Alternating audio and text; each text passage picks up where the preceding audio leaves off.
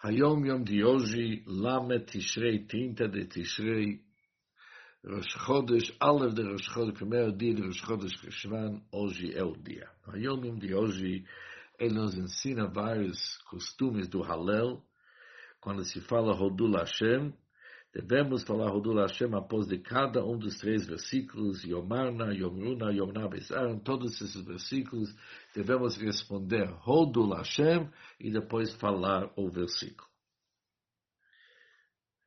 Também, no término do Halel, tem aqueles versículos, Avram Zaken, Zvadia e Shmereni, isso deve ser recitado, repetido três vezes.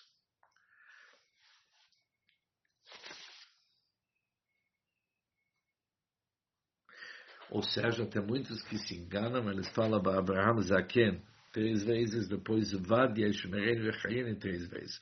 Mas deve-se falar para Abraham Zaken Isvadia, depois falar tudo três vezes. Apesar que o Alter fala Yesh Noagim Lomar, alguns têm esse costume, o nosso Rebbe diz não alguns, todos nós devemos ter esse costume.